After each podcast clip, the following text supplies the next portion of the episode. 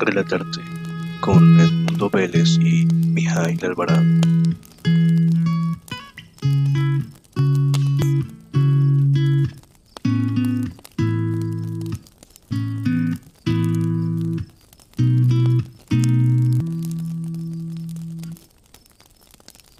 Muy buenas noches a todos los escuchas de Top Radio Online. En esta noche hermosa damos inicio a un espacio destinado a qué? A los cuentos, a las historias, a toda esa expresión escrita que nos ayuda a soñar. Con ustedes habla Edmundo Vélez, eh, un aprendiz de escritor y de poeta, estudiante de la Universidad de las Artes de 35 años. Y conmigo el inigualable Mijail Alvarado, amigo mío, colega aquí de trabajo, y, bueno, vamos a tratar de trabajar lo mejor posible en este su espacio. Mijail, muy buenas noches. Edmundo, buenas noches. Un saludo afectuoso a todos nuestros oyentes, con muchas ganas de empezar este nuevo espacio y con las expectativas bien altas. Mucho cariño que, te, hemos preparado el material para entregárselos cada miércoles a las 8 de la noche a través de Top Radio HD.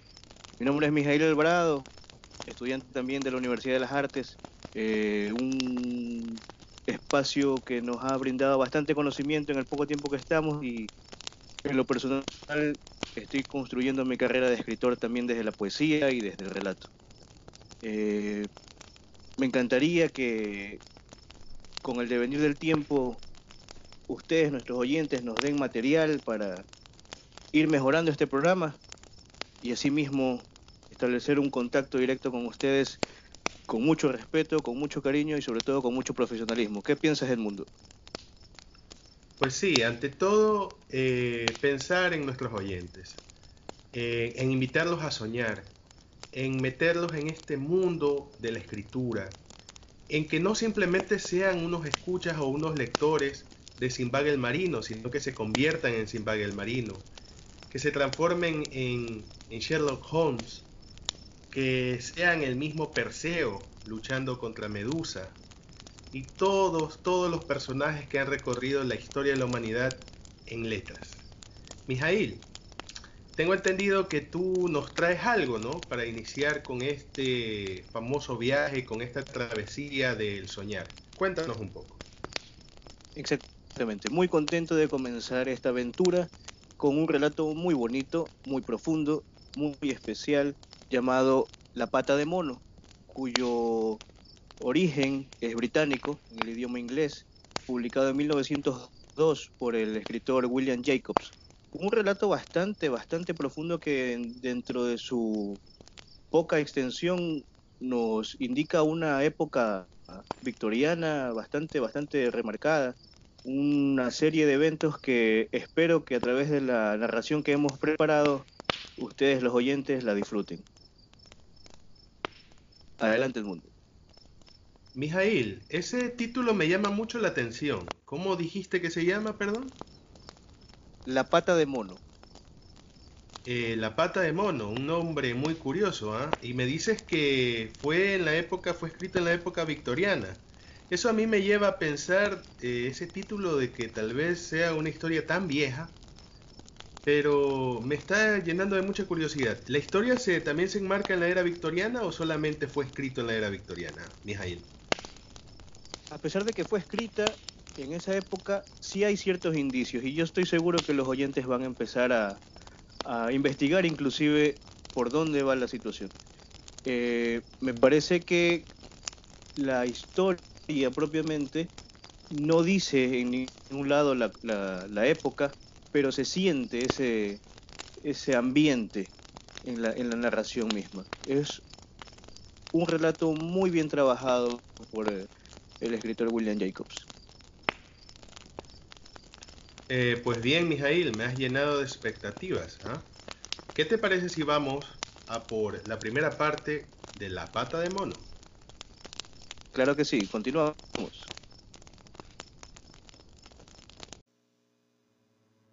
La pata de mono, por William Jacobs. La noche era fría y húmeda, pero en la pequeña sala de Lamberton Village Los postigos estaban cerrados y el fuego ardía vivamente. Padre e hijo jugaban al ajedrez. El primero tenía ideas personales sobre el juego y ponía al rey en tan desesperados e inútiles peligros que provocaba el comentario de la vieja señora que tejía plácidamente junto a la chimenea. Oigan el viento, dijo el señor White. Había cometido un error fatal y trataba de que su hijo no lo advirtiera. Lo oigo, dijo éste moviendo implacablemente la reina. Jaque. No creo que venga esta noche, dijo el padre con la mano sobre el tablero. Mate, contestó el hijo. Esto es lo malo de vivir tan lejos, vociferó el señor White con imprevista y repentina violencia. De todos los suburbios, este es el peor. El camino es un pantano. No sé qué piensa la gente. Como hay solo dos casas alquiladas, no les importa. No te aflijas, querido, dijo suavemente su mujer. Ganarás la próxima vez. El señor White alzó la vista y sorprendió una mirada de complicidad entre madre e hijo. Las palabras murieron en sus labios y disimuló un gesto de fastidio. Ahí viene, dijo Herbert White, al oír el golpe del portón y unos pasos que se acercaban. Su padre se levantó con apresurada hospitalidad y abrió la puerta. Le oyeron condolerse con el recién venido. Luego entraron. El forastero era un hombre fornido con los ojos salientes y la cara rojiza. El sargento mayor Morris, dijo el señor White, presentándolo. El sargento les dio la mano, aceptó la silla que le ofrecieron y observó con satisfacción que el dueño de casa traía whisky y unos vasos y ponía una pequeña pava de cobre sobre el fuego. Al tercer vaso le brillaron los ojos y empezó a hablar. La familia miraba con interés a ese forastero que hablaba de guerras, de epidemias y de pueblos extraños. Hace 21 años, dijo el señor White, sonriendo a su mujer y a su hijo. Cuando se fuera apenas un muchacho. Mírenlo ahora.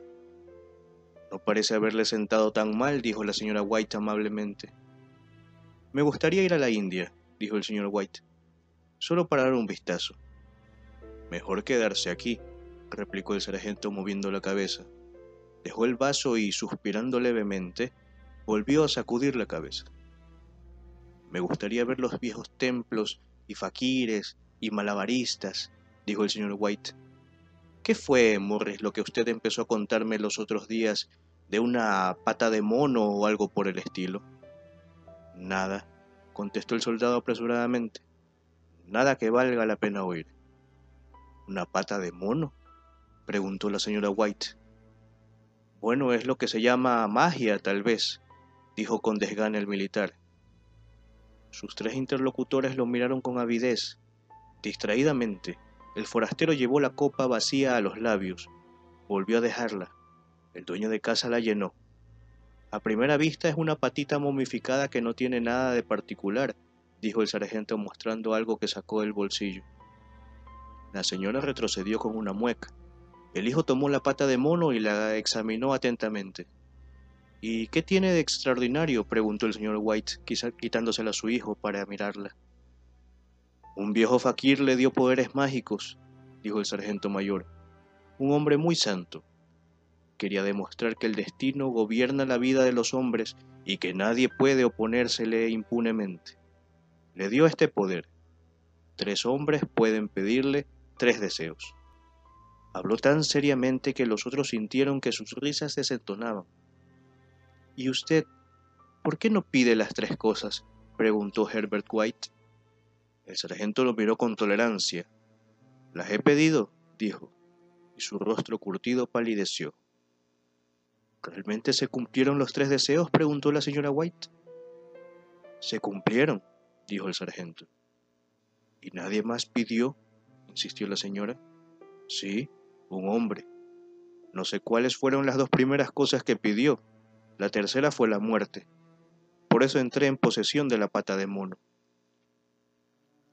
Habló con tanta gravedad que produjo silencio.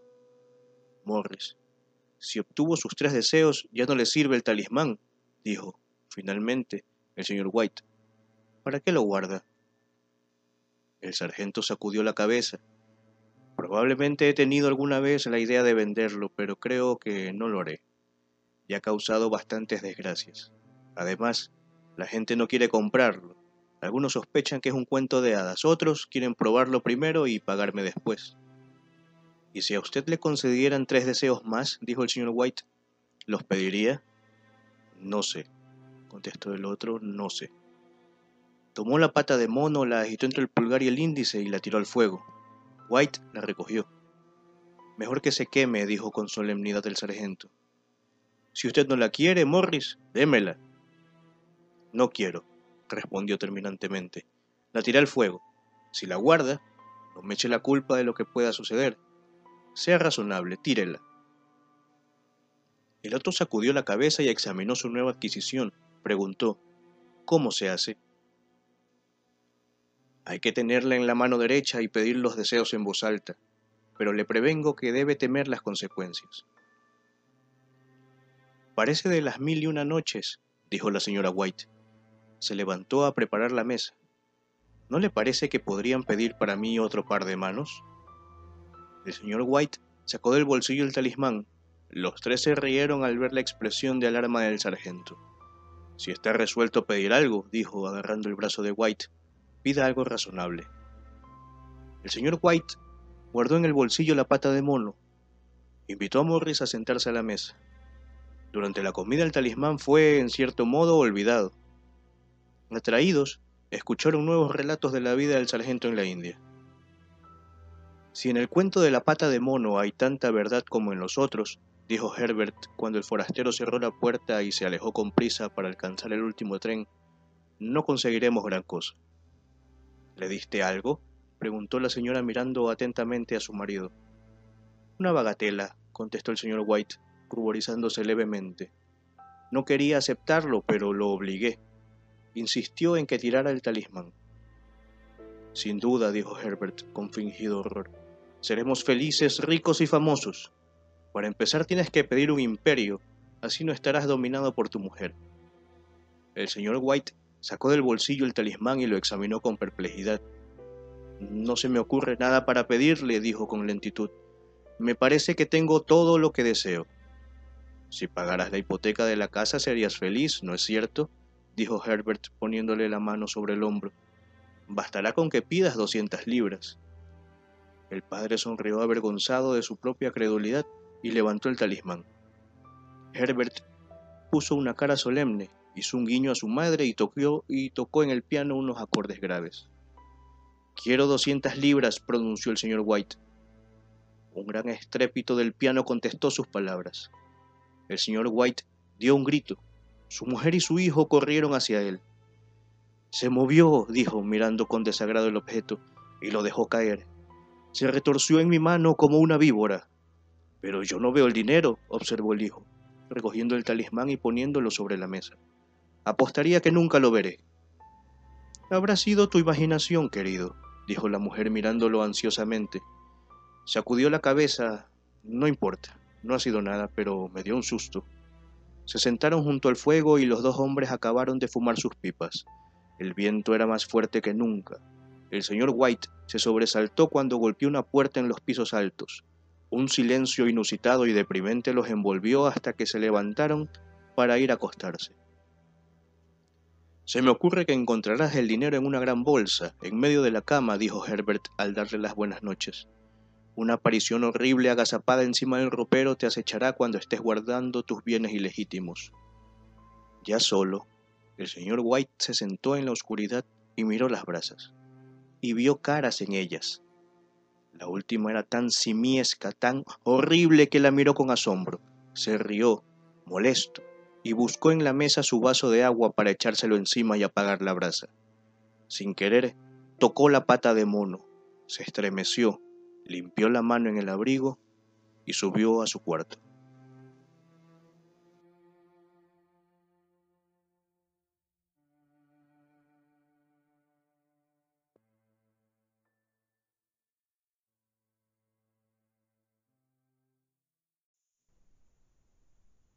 Bueno, parece un excelente arranque. ¿Qué opinas, Edmundo? ¿Algo que te deja de primera mano con muchas cosas en la cabeza. Ya de, entrada se nota la intención del autor por marcarnos ese suspenso, esas palabras eh, sus primeras su primera cualidad es esa, ¿no? Ver, dejarnos con la expectativa de qué va a pasar. ¿Qué, qué te parece el mundo? Pues la verdad que me ha tomado por sorpresa, debo confesarte, porque al inicio, cuando estaban jugando ajedrez padre e hijo, me daba la impresión de que esto parecía más bien una cuestión algo humorística o algo así como, como, como un cuento ligero, ¿no? Algo, una, una representación de algo cotidiano en un hogar aparentemente normal de una época, ¿no? Y de repente viene este personaje extraño con esa especie de talismán. ¿Es Mijail? Coméntame un poco más. Sí, sí, muy, muy claro lo deja el, el autor, un talismán. Y el personaje que entrega para mí es el misterio encarnado, ¿no? Nos damos cuenta de que lo esperan tanto para que cuente esas historias. O sea, estamos hablando de unos personajes que requerían de ficción, una ficción donde sus personajes requieren más ficción, algo bastante interesante. Y si te das cuenta, el, personaje del, militar tiene ya esa, sensación sombría de que nos advierte un peligro, pero que aún no lo sabemos. ¿Qué, qué irá a pasar? ¿Cuáles, ¿Cuáles son tus apreciaciones, Edmundo? Pues no sé, me deja, me deja como la advertencia del militar de que el destino es algo demasiado para nosotros. Y mira que me quedo con muchas ganas de seguir escuchando el relato. ¿Qué va a pasar? No, no, no lo sé, tengo dudas. O sea, ¿será que eso de verdad cumple deseos o no? O sea, no te puedo decir que viene después del relato. O sea, el, el, el autor me ha atrapado. ¿Qué te parece si seguimos con el relato? Perfecto, continuemos con la segunda parte.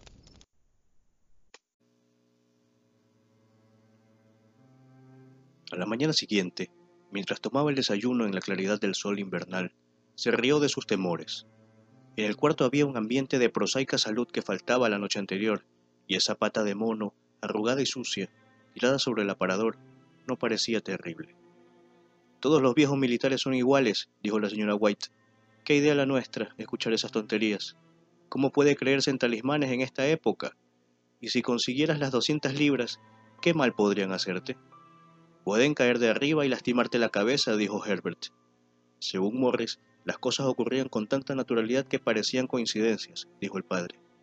Bueno, no vayas a encontrarte con el dinero antes de mi vuelta, dijo Herbert, levantándose de la mesa. No sea que te conviertas en un avaro y tengamos que repudiarte. La madre se rió lo acompañó hasta afuera y lo vio alejarse por el camino. De vuelta a la mesa del comedor se burló de la credulidad del marido. Sin embargo, cuando el cartero llamó a la puerta corrió a abrirla, y cuando vio que solo traía la, la cuenta del sastre, se refirió con cierto mal humor a los militares de costumbres intemperantes. Me parece que Herbert tendrá tema para sus bromas, dijo al sentarse. Sin duda, dijo el señor White, pero, a pesar de todo, la pata se movió en mi mano, Puedo jurarlo. Habrá sido en tu imaginación, dijo la señora suavemente. Afirmo que se movió. Yo no estaba sugestionado. Era... ¿Qué sucede? Su mujer no le contestó. Observaba los misteriosos movimientos de un hombre que rondaba la casa y no se decidía a entrar. Notó que el hombre estaba bien vestido y que tenía una galera nueva y reluciente. Pensó en las doscientas libras. El hombre se detuvo tres veces en el portón. Por fin se decidió a llamar. Apresuradamente la señora White se quitó el delantal y lo escondió debajo del almohadón de la silla. Hizo pasar al desconocido. Este parecía incómodo. La miraba furtivamente mientras ella le pedía disculpas por el desorden que había en el cuarto y por el guardapolvo del marido. La señora esperó cortésmente que les dijera el motivo de la visita. El desconocido estuvo un rato en silencio. Vengo de parte de Moe Meggins, dijo por fin. La señora White tuvo un sobresalto. ¿Qué pasa? ¿Qué pasa? ¿Le ha sucedido algo a Herbert? Su marido se interpuso. Espera, querida. No te adelantes a los acontecimientos. Supongo que usted no trae malas noticias, señor. Y lo miró patéticamente. Lo siento, empezó el otro. ¿Está herido? preguntó enloquecida la madre. El hombre asintió. Mal herido, dijo pausadamente, pero no sufre. Gracias a Dios, dijo la señora White, juntando las manos, gracias a Dios. Bruscamente comprendió el sentido siniestro que había en la seguridad que le daban y vio la confirmación de sus temores en la cara significativa del hombre. Retuvo la respiración, miró a su marido que parecía tardar en comprender y le tomó la mano temblorosamente. Hubo un largo silencio. Lo agarraron las máquinas, dijo en voz baja el visitante. Lo agarraron las máquinas, repitió el señor White aturdido. Se sentó mirando fijamente por la ventana, tomó la mano de su mujer, la apretó en la suya como en sus tiempos de enamorados. Era el único que nos quedaba, le dijo al visitante. Es duro. El otro se levantó y se acercó a la ventana. La compañía me ha encargado que le exprese sus condolencias por esta gran pérdida, dijo sin darle la vuelta. Le ruego que comprenda que soy tan solo un empleado y que obedezco las órdenes que me dieron. No hubo respuesta. La cara de la señora White estaba lívida. Se me ha comisionado para declararles que Moe y Meggins niegan toda responsabilidad en el accidente, prosiguió el otro. Pero en consideración a los servicios prestados por su hijo, le repiten una suma determinada. El señor White soltó la mano de su mujer y levantándose, miró con terror al visitante. Sus labios secos pronunciaron la palabra ¿Cuánto? Doscientas libras fue la respuesta. Sin oír el grito de su mujer, el señor White sonrió levemente, extendió los brazos como un ciego y se desplomó, desmayado.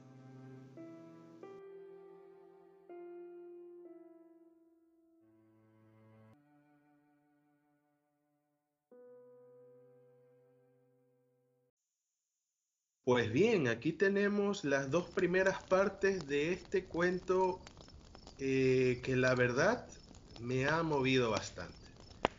Y lejos de aclararme las cosas, me deja con más preguntas que antes. Este, ¿qué te parece, Mijail, si hacemos una recapitulación desde el inicio de este relato para no perder detalles, para asegurarnos de que nos estamos ubicando bien en la historia? Claro que sí, Edmundo.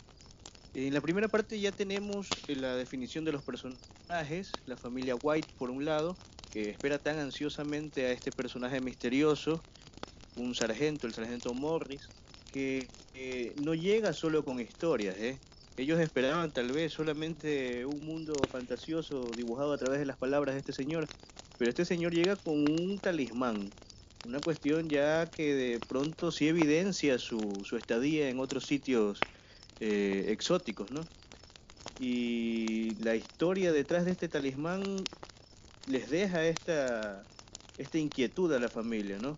Y a pesar de los consejos que no fueron tan rigurosos, a mi parecer, de parte del, del sargento, pero que sí dejaron entrever cierto peligro, a pesar de aquello, vemos cómo la necesidad monetaria eh, influye, ¿no? Y el señor White inocentemente lanza el primer deseo. A partir de eso, la segunda parte se pone más interesante. ¿Qué opinas del mundo? Pues bien, eh, algo que parece tan risible, algo que parece tan sin importancia como es el deseo de quiero tener 200 libras, ¿no? Me parece que eran 200 libras que es la moneda de Inglaterra, ¿no? Ese es un pequeño indicio o un gran indicio que como hablaste, creo, me parece al inicio, este, una clave de, de dónde nos situamos, ¿ok? Y esta segunda parte es... Mm, te revuelve todo, te revuelve todo porque sigue la normalidad, eh, con un pequeño elemento, un pequeño gran elemento disruptor de la misma, que es este, este, la posibilidad de este elemento mágico, de este talismán mágico, y la forma como posiblemente se haya cumplido este deseo de quiero tener 200, 200 libras, como es la muerte trágica de Herbert White, el hijo de los esposos White, y cómo se cumple lo que pidió el señor White de las 200 libras, pero de una forma que creo que nadie pudiese desear, ¿no? ¿Qué opinas, Mijail? Sí, yo pensaría incluso en conceptos como una compensación cósmica, ¿no? Por un lado llega bonanza, pero por el otro lado hay que despojarse de algo que no se esperaba la familia. Pero, ¿qué te parece si avanzamos al tercer, la tercera y última parte, que me parece ya bastante contundente y muy interesante? Pues la verdad que lo espero con ansias. ¿ah? Vamos a por la tercera parte. En el cementerio nuevo, a unas dos millas de distancia, marido y mujer dieron sepultura a su muerto y volvieron a la casa transidos de sombra y de silencio. Todo pasó tan pronto que al principio casi no lo entendieron y quedaron esperando alguna otra cosa que les aliviara el dolor. Pero los días pasaron y la expectativa se transformó en resignación esa desesperada resignación de los viejos que algunos llaman apatía. Pocas veces hablaban, porque no tenían nada que decirse. Sus días eran interminables hasta el cansancio. Una semana después, el señor White, despertándose bruscamente en la noche, estiró la mano y se encontró solo. El cuarto estaba a oscuras. Oyó cerca de la ventana un llanto contenido. Se incorporó en la cama para escuchar. Vuelve a acostarte, dijo tiernamente. Vas a coger frío. Mi hijo tiene más frío, dijo la señora White, y volvió a llorar. Los sollozos se desvanecieron en los oídos del señor White. La cama estaba tibia y sus ojos pesados de sueño. Un despavorido grito de su mujer lo despertó. La pata de mono gritaba desatinadamente. La pata de mono. El señor White se incorporó alarmado. ¿Dónde está? ¿Dónde está? ¿Qué sucede? Ella se acercó. La quiero. ¿No la has destruido? Está en la sala, sobre la repisa, contestó asombrado. ¿Por qué la quieres? Llorando y riendo se inclinó para besarlo y le dijo histéricamente, Solo ahora he pensado. ¿Por qué no he pensado antes? ¿Por qué tú no pensaste? ¿Pensaste en qué? preguntó. En los otros dos deseos, respondió enseguida. Solo hemos pedido uno. ¿No fue bastante? No, gritó ella triunfalmente. Le pediremos otro más. Búscala pronto y pide nuestro hijo que vuelva a la vida. El hombre se sentó en la cama temblando. Dios mío, estás loca. Búscala pronto y pide, le balbuceó. Mi hijo, mi hijo. El hombre encendió la vela. Vuelve a acostarte. No sabes lo que estás diciendo. Nuestro primer deseo se cumplió. ¿por qué no hemos de pedir el segundo? Fue una coincidencia. Búscala y desea, gritó con exaltación la mujer. El marido se volvió y la miró. Hace diez días que está muerto y además no quiero decirte otra cosa. Lo reconocí por el traje. Si ya entonces era demasiado horrible para que lo vieras. Tráemelo, gritó la mujer arrastrándolo hacia la puerta. ¿Crees que temo al niño que he criado? El señor White bajó en la oscuridad, entró en la sala y se acercó a la repisa. El talismán estaba en su lugar. Tuvo miedo de que el deseo todavía no formulado trajera a su hijo hecho pedazos, antes de que él pudiera escaparse del cuarto. Perdió la orientación, no encontraba la puerta, tanteó alrededor de la mesa y a lo largo de la pared, y de pronto se encontró en el zaguán, con el maligno objeto en la mano. Cuando entró en el dormitorio, hasta la cara de su mujer le pareció cambiada. Estaba ansiosa y blanca y tenía algo sobrenatural. Tuvo miedo. Pídelo, gritó con violencia. Es absurdo y perverso, balbuceó. Pídelo, repitió la mujer. El hombre levantó la mano. Deseo que mi hijo viva de nuevo. El talismán cayó al suelo.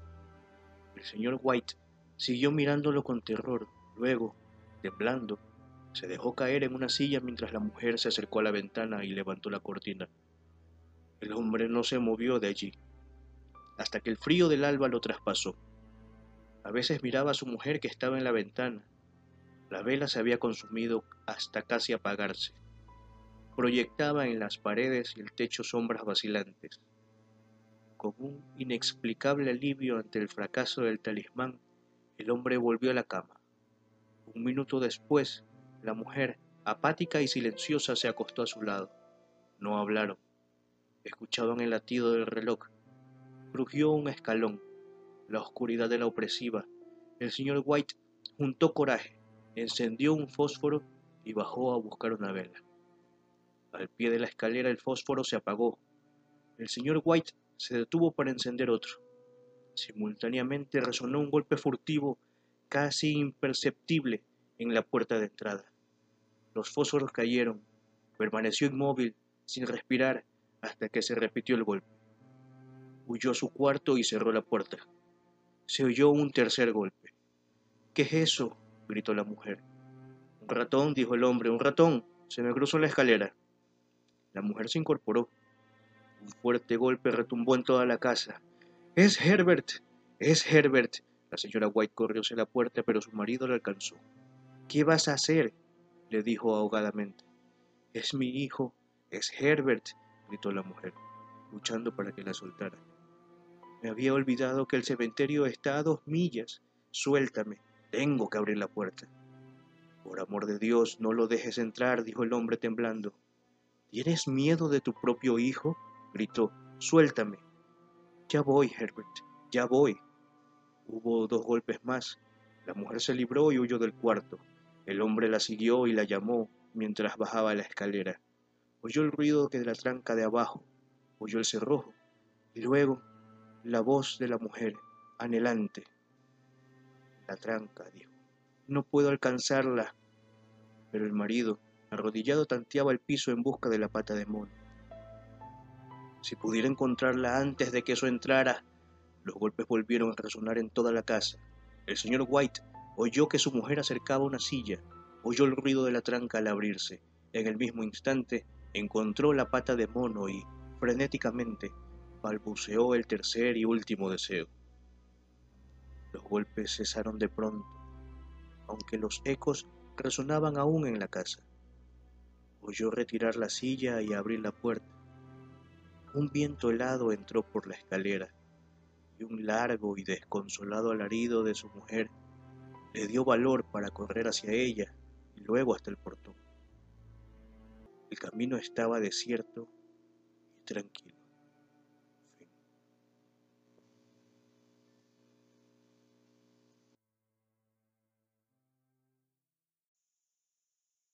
qué gran final, ¿no?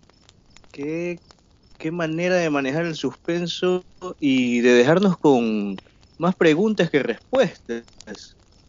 El delirio de la madre desembocó en tantas cuestiones que al final no se resolvieron de manera explícita, pero a uno le queda la maravilla de la ficción. ¿Qué opinas del mundo? Pues, ¿qué te puedo decir, Mijail? ¿Qué te puedo decir? Que ahora tú me mandas a la cama con la posibilidad de que la magia existe. O sea, ¿qué te puedo decir? O sea, este, este cuento, este relato me hace sentir un niño de nuevo. Me, hace mirar las cosas con un respeto y tenerle un, reverendo respeto, valga la redundancia, al misterio, ¿sabes? Y eso se traduce en una cosa, la magia de la vida. Coméntanos un poco eh, esta forma tan tan característica, tan ingeniosa, ¿no? De, de, meternos tantas cosas y de resolver este conflicto. El conflicto de este segundo y tercer deseo que se, que se, que se de golpe, ¿no? A la par con este final tan abrupto y tan sin respuestas, Mijail.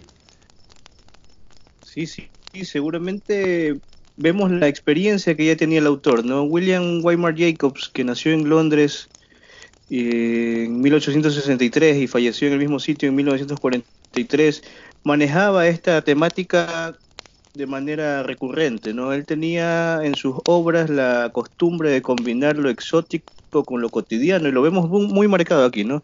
Una familia de clase media que tiene sus deudas, pero que se, se, se, se encuentra en el camino con una situación que le cambia la vida en un 2x3 con una situación bastante exótica, ¿no? ¿Quién imaginaría encontrarse con un talismán?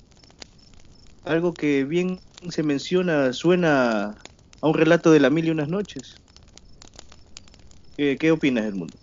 Pues hablando, ya que traes a colación lo de las mil y una noches, como no soy vago, ¿no? Y este cuento me parece magnífico, me he puesto a revisar un poquito sobre él.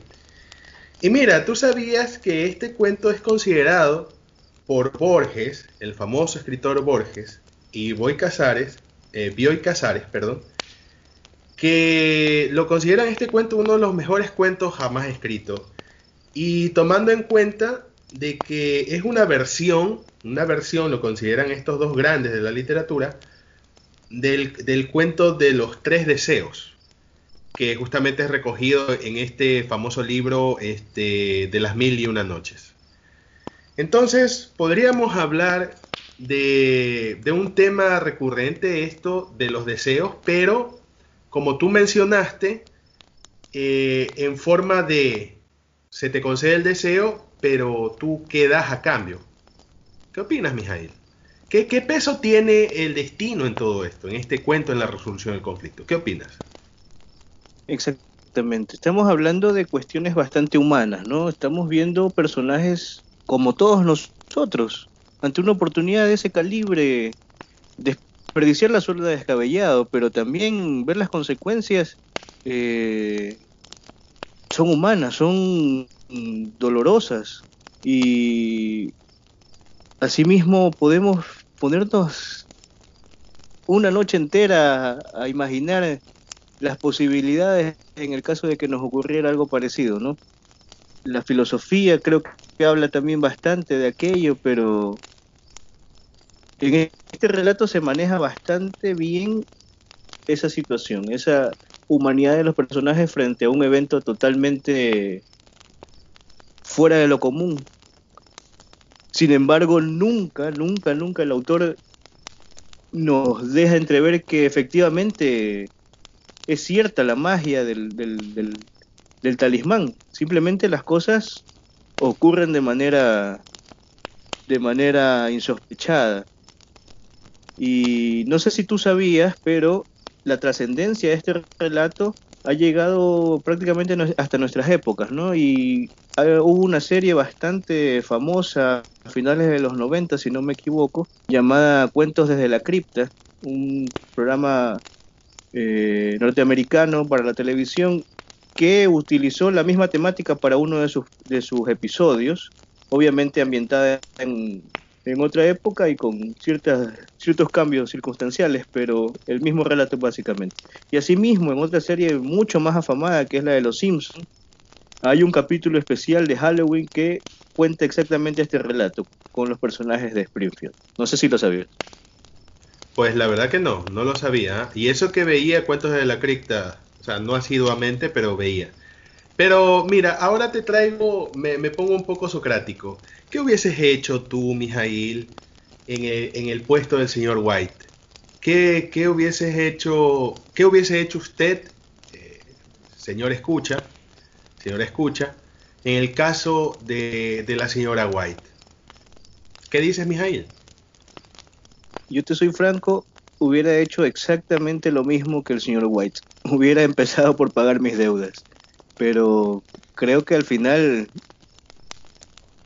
hay que pagar también de otra forma, ¿no? no la vida no es tan fácil como para resolverla con un deseo.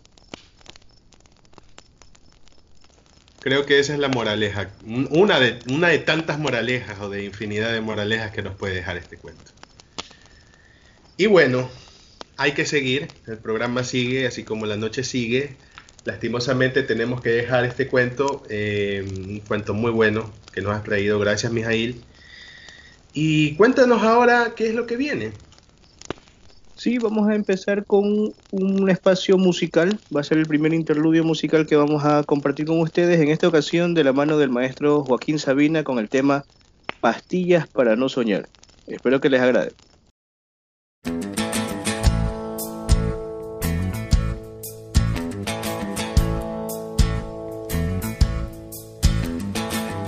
Si lo que quieres es vivir cien años, no pruebes los licores del placer. Si eres alérgico a los desengaños, olvídate de esa mujer. Compra una máscara antigas, mantente dentro de la ley. Si lo que quieres es vivir cien años, haz músculos de cinco a seis y ponte gomina que no te despeine el vientecillo de la libertad. Funda un hogar en el que nunca reine más rey que la seguridad. Evita el humo de los clubs, reduce la velocidad. Si lo que quieres es vivir 100 años, vacúnate contra el azar. Deja pasar la tentación, dile a esa chica que no llame más. Si protesta el corazón, en la farmacia puedes preguntar. Tienen pastillas para no soñar.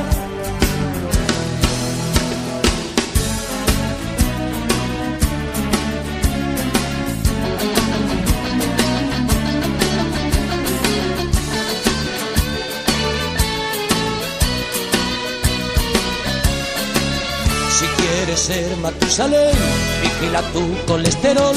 Si tu película es vivir 100 años, no lo hagas nunca sin condón.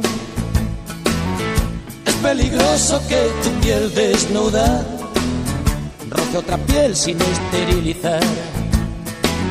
Que no se infiltre el virus de la duda en tu cama matrimonial.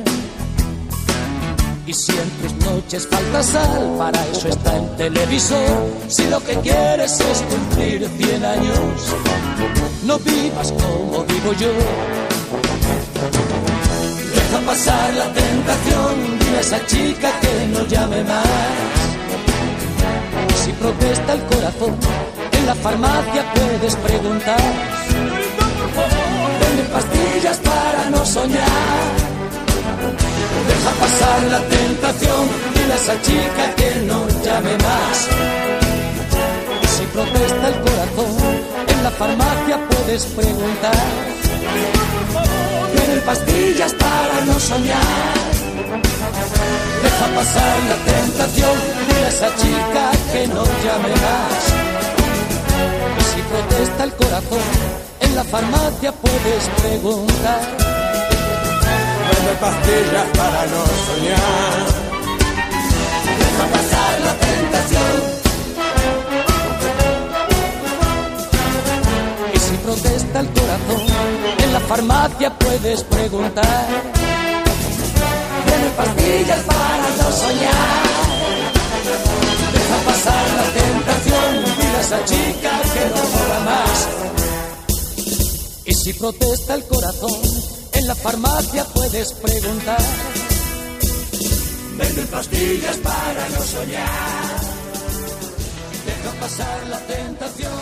Dile a esa chica que no llame más. Y si protesta el corazón, en la farmacia puedes preguntar.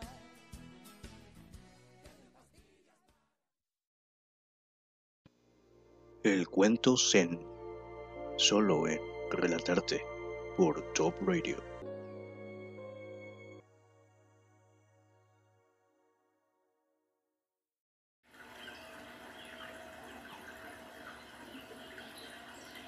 El arquero y el monje. Anónimo.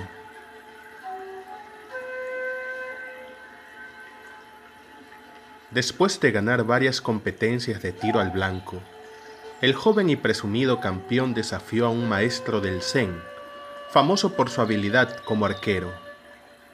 El joven demostró una habilidad técnica muy buena cuando impactó el centro del blanco en su primer intento.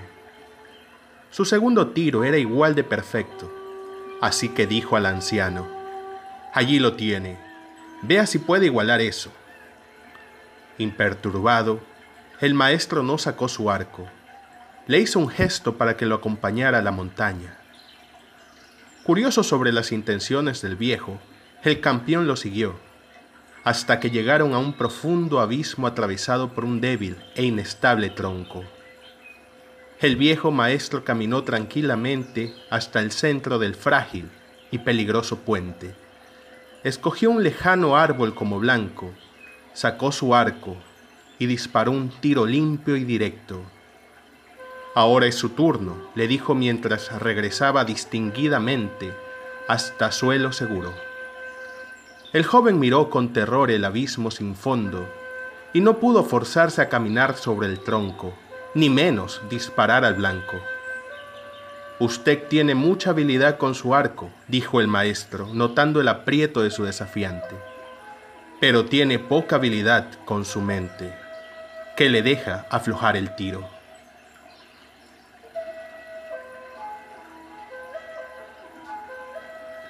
Este fue Rincón Relatarte, solo aquí en Top Radio Online.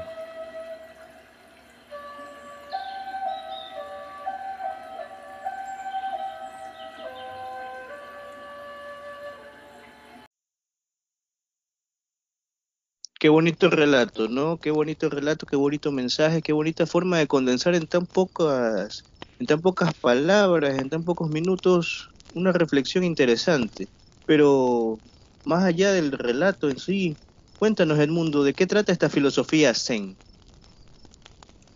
Pues bien, eh, ¿qué te puedo decir? Es, es una mezcla entre filosofía, pero también está influenciada por la religión, una religión muy particular que es la budista. Se puede decir que el Zen es una mezcla de muchas cosas, ¿no?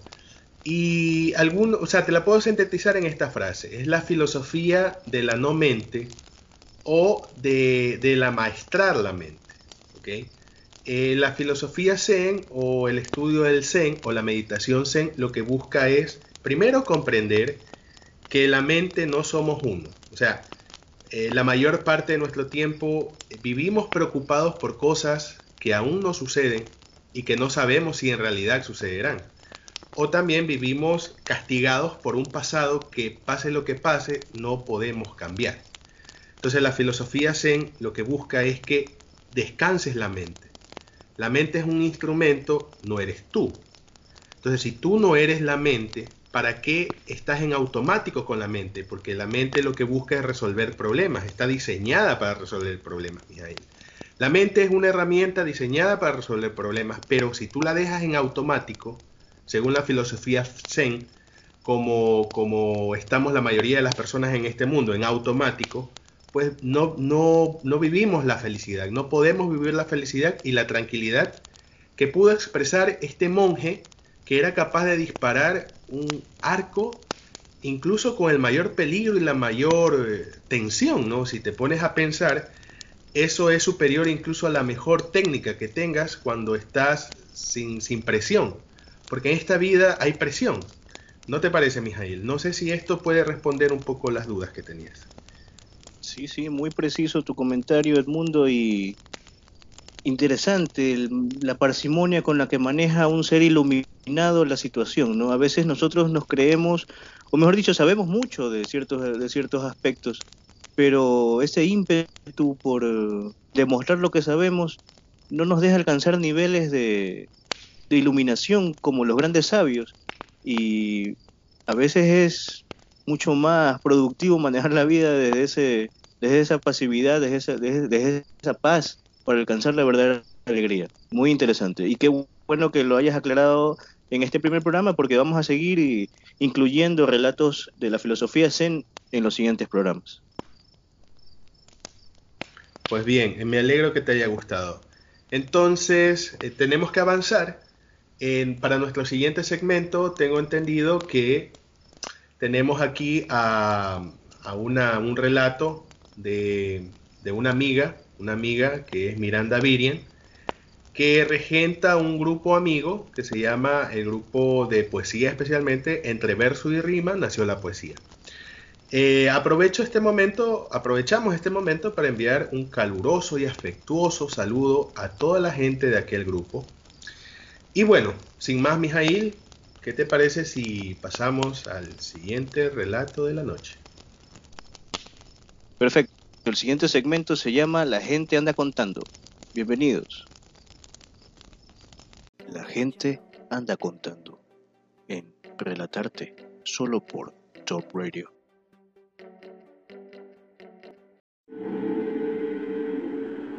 Crónica de una muerte. Caminaba al salir de mi trabajo. Me sentía un poco aturdido, con el día encima. Me había levantado muy temprano para cumplir de nuevo con mis pasos. Pocos días me habían dicho que me veía raro, más delgado, pálido. Sin embargo, no me sentía mal, aunque sí admito que el cansancio me estaba comiendo poco a poco, diario. Pensaba que ya no quería trabajar, pero no tenía otra forma de subsistir. Así que dejé mi cansancio y proseguí.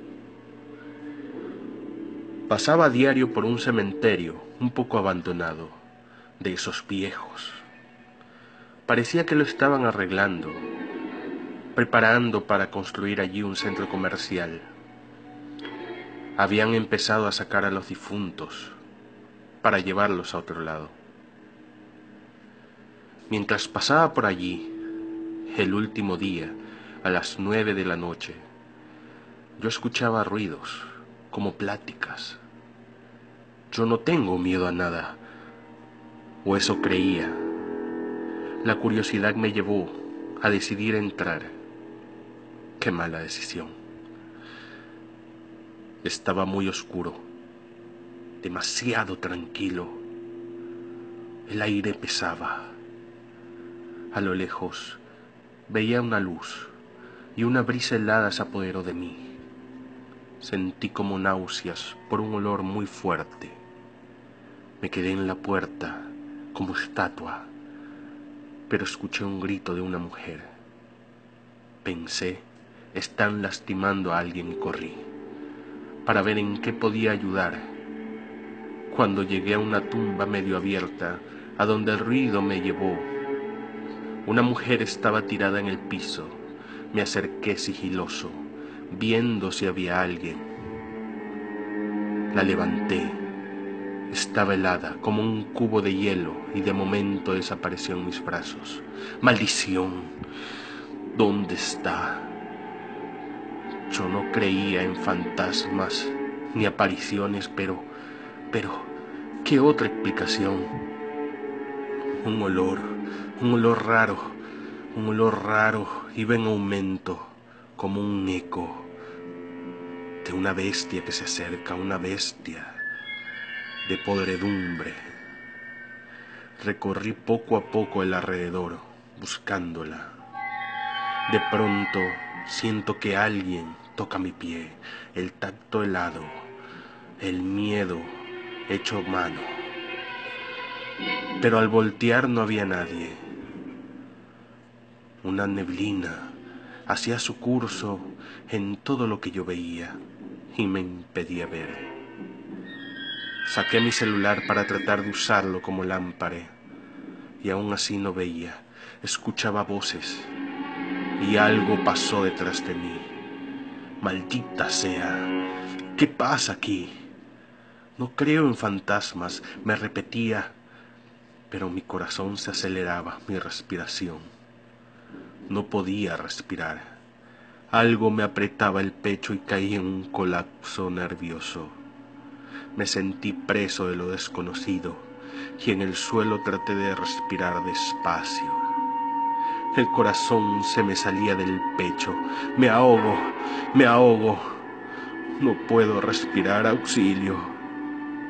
No me escuchaba nadie. Todo el recinto estaba extendido en una oquedad de miedo. Qué agonía más grande. Unas manos tocaban mi cuerpo, la sentía como un hormigueo constante, terco.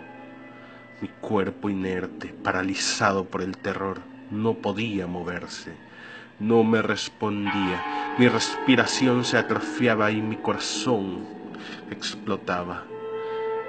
El escalofrío me entumeció, me sentí muerto en vida, pero sin dolor, extrañamente sin dolor.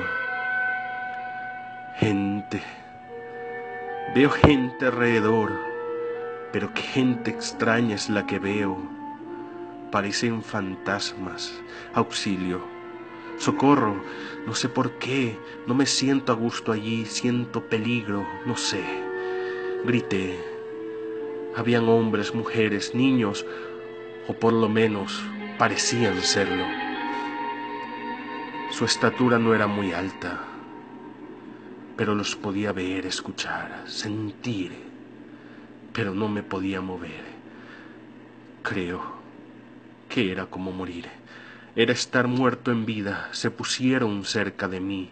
Esas manos tenían uñas largas. ¡Ay!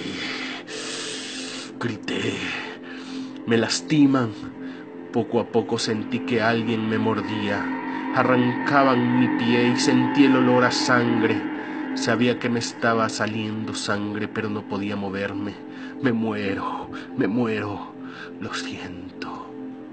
Mamá, papá, perdónenme. No fui un buen hijo, hija querida. No fui un buen padre, me asfixio. No respiro. Me estoy muriendo lentamente. Las personas, esas cosas se acercaron a mí, vestían muy bien de traje, pero extrañamente eran como habitantes del infierno.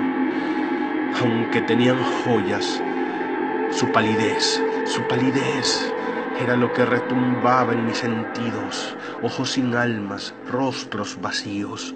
De repente mis ojos se cerraron poco a poco, mi respiración disminuía y este era el final irónico entre ayudar a alguien y mi final estaba cerca. ¿Qué pasó? Es un sueño. Pero ¿qué carajos es esto? Soy yo, en traje. Me dio la mano y logré levantarme. Soy yo. ¿Es un espejismo? Al levantarme corrí. No vi para atrás y tropecé. Con una piedra caí en una tumba abierta, la vi y en la lápida decía mi nombre, la fecha de mi cumpleaños y la fecha de mi muerte. ¿Cómo morí? Carlos Fuentes Ríos. 3 de octubre del 75. 2 de abril del 2017. Maldita sea. Es hoy.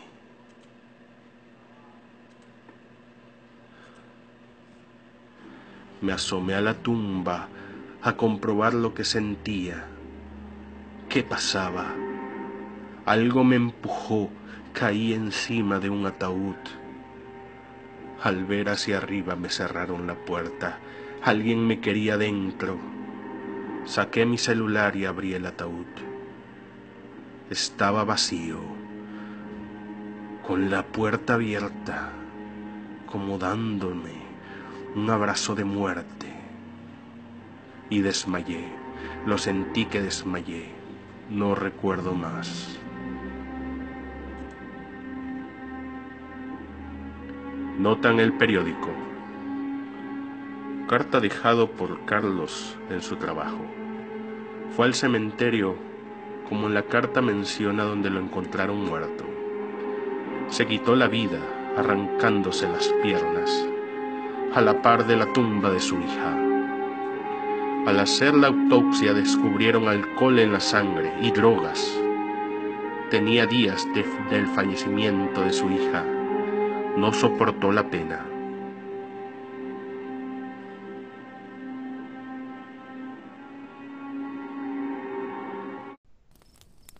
Bueno, bastante, bastante ingeniosa la trama, ¿no? una situación que no te, no te permite alejarte del, de la trama en, ningún, en ninguna de las palabras. Me parece que maneja bastante el suspenso. ¿Qué opinas, El Mundo? Pues a mí me ha llamado la atención en los siguientes puntos. Número uno, eh, así como mencionaba Borges, que los cuentos deben tener dos historias, ¿no? Aquí vemos dos historias la una, la que relata ¿no? este personaje, y la otra, la versión supuestamente oficial del periódico, que indica una versión de la muerte de este sujeto totalmente diferente a lo que el mismo sujeto eh, intenta indicar ¿no? en su relato en primera persona. Entonces vemos cómo este elemento sobrenatural nuevamente irrumpe en, en nuestro mundo ordenado, en nuestro mundo racional, parecido a la pata de mono, ¿no? donde, donde esto llega, ¿no? En este caso era el talismán, ahora es eh, la realidad de un cementerio, algo sobrenatural. Y también lo que me llamó la atención, Mijail, es la posibilidad de una locura profunda en el personaje. Posibilidad eh, que se refuerza por la muerte de su amada hija. y me ha gustado que la autora no lo haya mencionado abiertamente ni al inicio ni en medio de su relato, sino que haya estado al final como una conclusión o un veredicto, ¿no? Un veredicto medio tenue. Sí, exactamente. Y bueno, eh, ¿qué más te puedo decir? Pues la noche avanza y te tengo una sorpresa, Mijail. Cuéntame, cuéntame. A ver, sé que, sé que tú has ganado un premio, entonces creo que nuestros escuchas deben saber eh, la calidad de relato, el relato que tú has hecho y justamente en estos momentos de pandemia, de COVID. El relato se llama El Doctor. Y entonces, ¿qué te parece si en este momento te leemos, Mijail? Claro, encantado, encantado de compartir con todos los oyentes este relato que lo escribí justo para exorcizar un poco los temores y, la, y, el, y el asunto del encierro. Espero que les agrade tanto escucharlo como a mí me agradó escribirlo, así que adelante.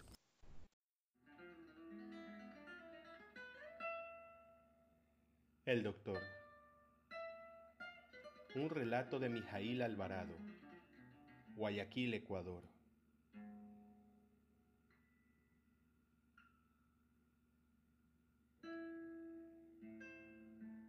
En un país de Sudamérica, del que siento vergüenza acordarme, por la malevolencia de sus gobernantes y por mi ausencia congénita del patrioterismo de mis pares, yo fungía como doctor a tiempo completo hace unos 50 años.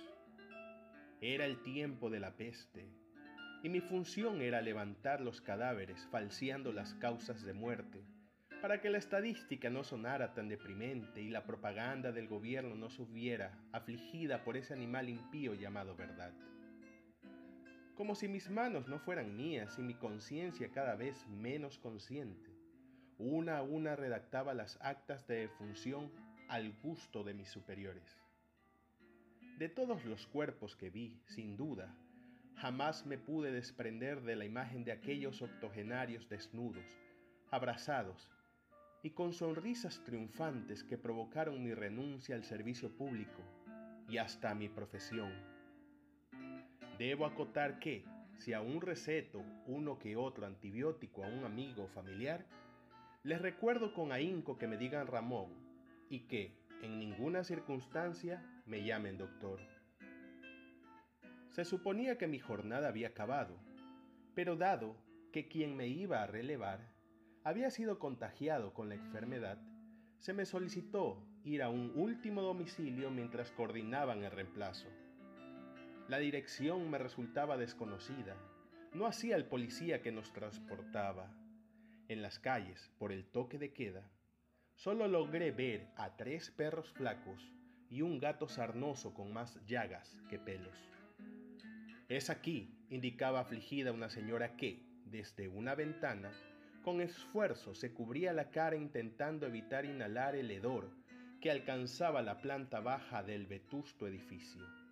Sí, seguro, alegué sugiriendo que también había percibido la pestilencia. Al subir por las escaleras hasta el tercer piso, pude entrar a la habitación no sin antes valerme de la acción de los policías, que nos escoltaban, quienes tuvieron que derribar la puerta atrancada. Del dormitorio de los oxisos nos separaba un modesto comedor, en el que pude imaginar la última cena que compartieron los esposos. Ya en la recámara, los gendarmes me apuraron para que retorne de mi abstracción y realice el procedimiento lo más urgente posible. Por mi parte, durante mi arrobamiento, que quizás duró exagerando unos 10 segundos, descubrí que algún día quería dedicarme a escribir. Y no fue hasta ahora cuando quise empezar, podría decirse desde el principio, a novelar mis recuerdos y, por ejemplo, imaginar el último diálogo de aquellos dos ancianos que murieron sin aire en sus pulmones haciendo el amor.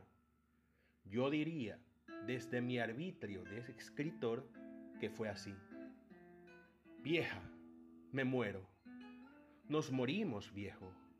Pero vivimos, ¿cierto? Vivimos, viejo, vivimos.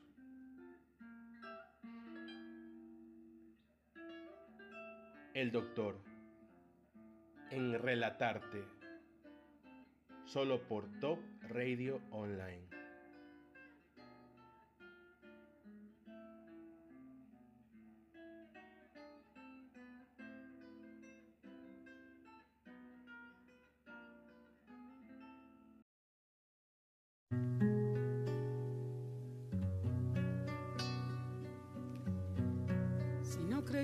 La locura de la garganta del sinsonte, si no creyera que en el monte se esconde el trino y la pavura, si no creyera en la balanza, en la razón del equilibrio, si no creyera en el delirio, si no creyera en la esperanza, si no creyera en lo que agencio, si no creyera en mi camino, si no creyera en mi sonido, si no creyera en mi silencio, qué cosa fuera, qué cosa fuera la masa sin cantera, un amasijo hecho de cuerdas y tendones, un revoltijo de carne con madera, un instrumento sin mejores pretensiones, de lucecitas montadas para escena.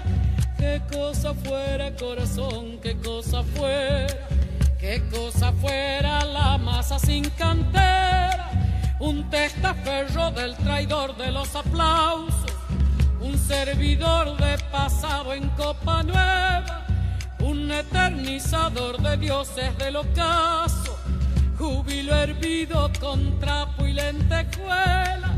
Qué cosa fuera corazón, qué cosa fuera, qué cosa fuera la masa sin cantera.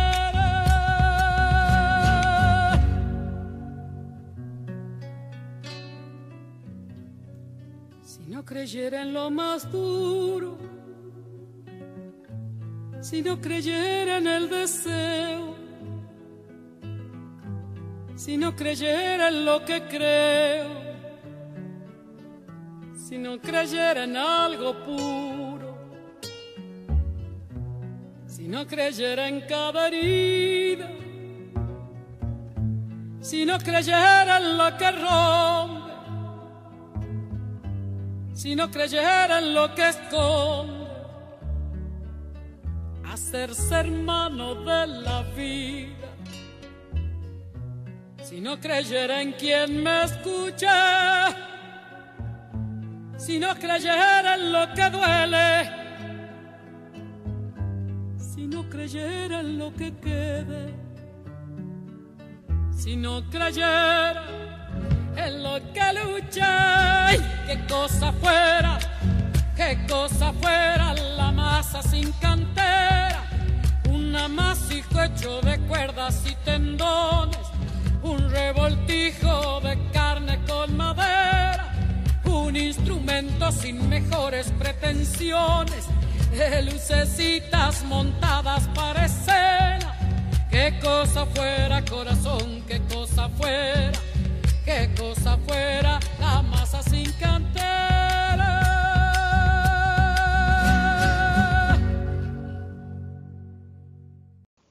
Pues no podemos negar que la humanidad en este momento se encuentra en una situación de crisis. La pandemia, eh, es verdad, sirve para darnos cuenta de muchas cosas, eh, tanto buenas como malas. La verdad que este, este relato a mí me gustó mucho, por eso lo traigo. Vamos a hacer un comentario breve de él. Eh, si nos podemos dar cuenta, eh, en algunos países eh, se ha manipulado bastante lo que es la estadística. Entonces se muestran una cantidad de, de muertos que no corresponde con la realidad por esta pandemia. Em, comentar también que este relato ha ganado un premio eh, la Casa de la Cultura eh, Ecuatoriana de, eh, de, Guayaquil, Mijail. ¿Me ayudas con eso? Sí, sí, en el núcleo del Guayas. Fue una experiencia bastante simpática porque inicio yo en esta cuestión de la literatura y sobre todo en atreverme a concursar y toparme a la vuelta de la esquina con una mención de honor, con una premiación y sobre todo con el el hecho de que mi relato va a formar parte de un libro recopilatorio de, de, esta, de esta época, ¿no? Algo que sin dudas es un evento sin precedentes para la humanidad. Me, me gusta mucho porque ese, ese es justamente la, la finalidad que yo busco en la literatura, pues no la trascendencia, la perpetuidad, no de mi persona, pero sí de, de lo que pienso, de lo que opino. Y creo que fui bastante puntual en este relato. Dejé salir muchos demonios que tenía que me estaban eh, mancillando en ese momento. La impotencia de no poder salir y estar en cuarentena simplemente la pude exorcizar a través del escrito, a través del relato. Y agradezco a la, a la institución pública que lo miró con buenos ojos y ahorita estamos a la espera de la publicación del, del libro recopilatorio para ver eh, los trabajos. También me interesa ver los trabajos de los demás compañeros escritores, que seguramente estarán mucho mejor que, que mi relato. Gracias por el, por el espacio y por compartirlo con todos nuestros oyentes, que con mucho cariño está aquí narrado. Pues déjame decirte algo, Mijail. Pues el, el relato cumple muy bien su función de crítica y que eh, esperemos, esperemos que de alguna manera llegue a las personas y al gobierno esta crítica, ¿no? Las críticas son hechas para mejorar. Y bueno, eh, lastimosamente la noche avanza. ¿Qué te puedo decir, Mijail? Esta fogata ya se apaga. Tenemos que seguir avanzando. ¿Qué te ha parecido esta experiencia del día de hoy aquí con nuestros escuchas, compartiendo estas historias? Muy, muy grata. De verdad estoy muy complacido desde el programa, me gusta bastante esta dinámica contigo y espero estar a la altura de las expectativas de nuestros oyentes. Espero que el programa se mantenga por mucho tiempo y mantenernos contando todas estas historias que están allí, en los libros, en la literatura, y que gracias a muchos escritores, e inclusive los que están por surgir, podemos nosotros conocer. Un abrazo al mundo y te espero en la próxima relatarte. Pues también me despido, pero quiero, quiero dejar una pequeña pregunta a modo de despedida. ¿Será que el humano relata historias? ¿O las historias relatan a los humanos? Con esta pequeña pregunta medio pseudo filosófica nos despedimos. Nos vemos el próximo miércoles a la misma hora por la mejor radio web Top Radio Online. Esto es Relatarte.